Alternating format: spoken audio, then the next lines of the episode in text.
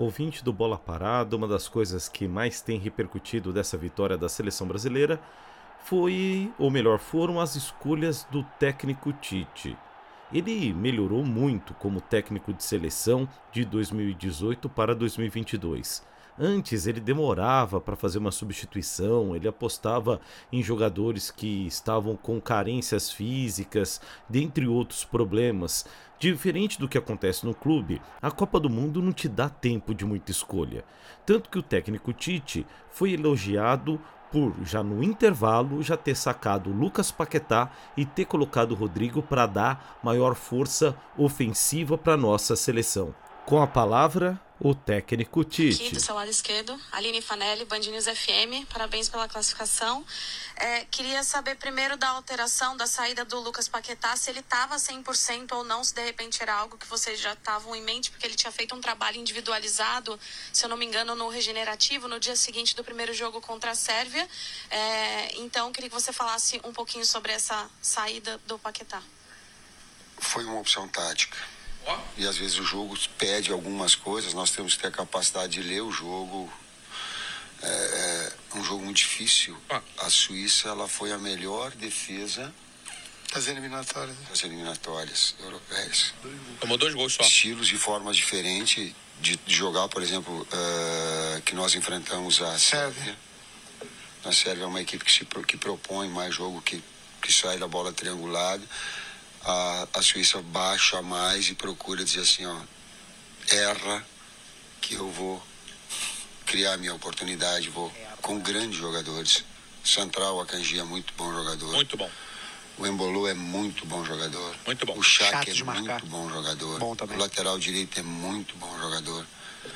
O goleiro tem uma capacidade sombra de jogar com os dois pés de muito, então a pressão quando a gente fazia tinha que fazer dele, mas não fazendo o goleiro porque ele faz dupla sobra. É uma sobra de um zagueiro, mais sobra de goleiro, então isso dificulta uma pressão maior. Paquetá estava em condições normais, senão a gente não usa um atleta que não esteja nas suas condições, a gente não paga preço de saúde para ganhar.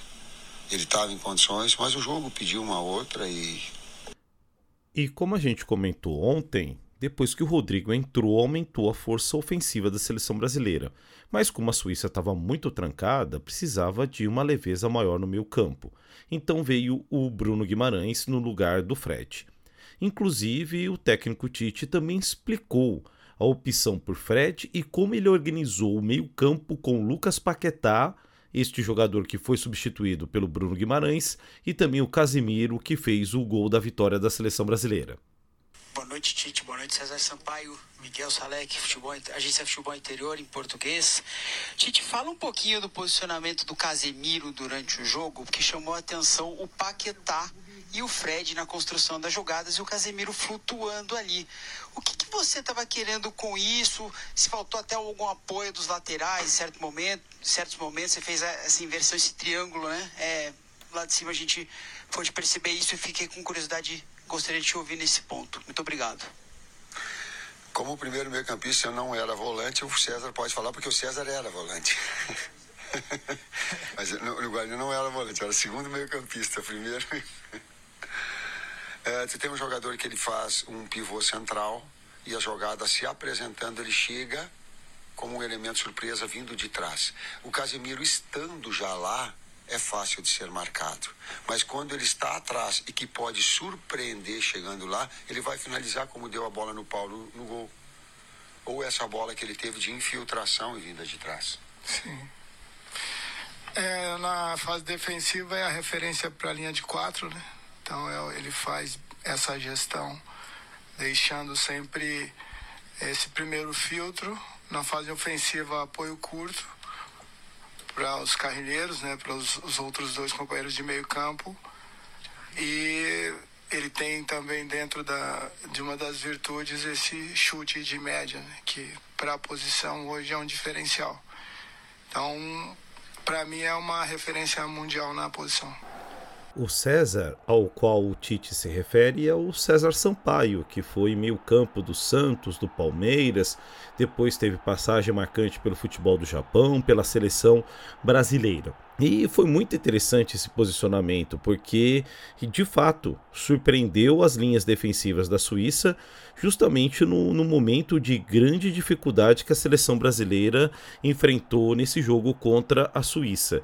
A gente está percebendo o Tite muito mais maduro, ele já veio muito organizado, muito planejado para essa Copa do Mundo, e você pode ter certeza que toda alteração já é parte de um planejamento, já foi testado, já foi organizado.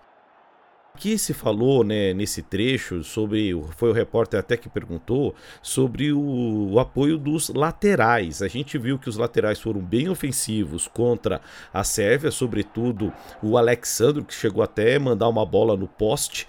Alexandro, inclusive, que sentiu uma lesão no quadril, está fora da partida contra Camarões.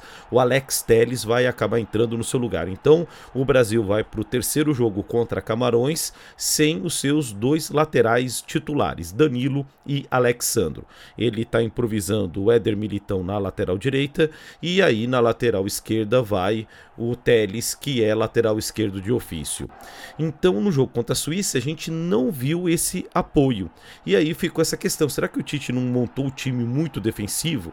De fato, ficou. E no áudio aqui, no, inclusive no primeiro áudio que a gente colocou do, do Tite, ele explicando que você tinha é, atacantes muito velozes que você precisava condicionar, segurar o avanço deles. Então ficou uma seleção com uma grande força defensiva, só que, como a gente contou inclusive ontem aqui no Bola Parada, a Suíça se encolheu demais e o Brasil precisou aumentar a sua força ofensiva. E foi muito legal que o Tite percebeu essa velocidade que a Copa do Mundo exige, arrumou o time e o resultado está aí. A gente está classificado para as oitavas de final. E aí, para o jogo contra Camarões, será que ele vai utilizar jogadores que não participaram aí até agora da Copa do Mundo? Será que ele vai colocar um Daniel Alves? Será que ele vai trocar o Rafinha e vai colocar o Anthony? Vai começar com o Gabriel Jesus? Isso a gente vai discutir no próximo episódio de Bola Parada. Você já sabe, o nosso arroba no Instagram,